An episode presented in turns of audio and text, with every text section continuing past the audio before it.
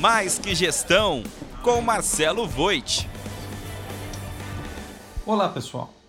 Hoje vamos continuar comentando sobre a pesquisa publicada pela Fundação Dom Cabral, em especial os fatores críticos que levaram as empresas a terem os melhores e os piores desempenhos no período da pandemia. A pesquisa indicou que as empresas que obtiveram os melhores desempenhos tiveram as seguintes razões em comum: primeira, capacidade de liderança. Segunda, maior motivação. Terceira, trabalho remoto. Quarta, capacidade de inovar. Quinta, uso de novas tecnologias. E sexta, automação de processos internos. Em contrapartida, a pesquisa indicou que as empresas que obtiveram os piores desempenhos tiveram as seguintes razões em comum: primeira, baixa motivação dos funcionários.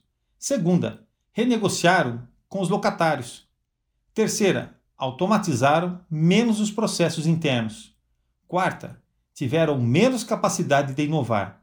Quinta, utilizaram menos o trabalho remoto.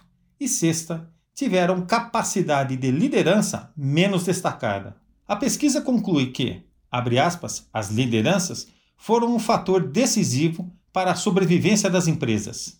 A imprevisibilidade e um conjunto de incertezas, visto como uma tempestade perfeita para o ambiente de negócios, fez aflorar nas organizações o protagonismo de acionistas, presidentes e executivos, obrigados a apontar novos caminhos por meio de visão estratégica e sistêmica dos seus negócios. Fecha aspas. Todos devemos refletir sobre o impacto do perfil da liderança nas organizações nos fornecedores estratégicos, nos clientes e nos parceiros, e se estão à altura para enfrentar os desafios que serão cada vez mais intensos.